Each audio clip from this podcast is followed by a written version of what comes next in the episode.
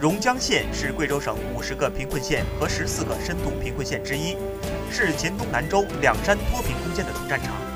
全县贫困发生率百分之二十五点五。时下正值冬闲时节，在榕江县脱贫攻坚战场上活跃着建设家乡的娘子军，他们大多由农村留守妇女组成，在各生产车间或农业公司提供的岗位上劳动，在学到实用新技能的同时，走出了山区妇女家门口就业的致富之路。据了解，截止二零一七年底，榕江县一县一业蔬菜种植完成十二点六万亩，其中秋季公示期间完成蔬菜种植九点三万亩。